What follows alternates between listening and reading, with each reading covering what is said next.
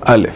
Por las cinco frutas que están escritas en las siete especies se dice Men Shalosh. Y estas son uvas, aceitunas, dátiles, higos y granada. El motivo por el cual se les bendice a estas otra verajá y no ponen nefashot como todas las demás frutas y verduras es porque el pasuk les dio una importancia especial y por eso se les hace esta veraja. Obviamente, todo esto es comiendo el shiur necesario para decir veraja a Harona.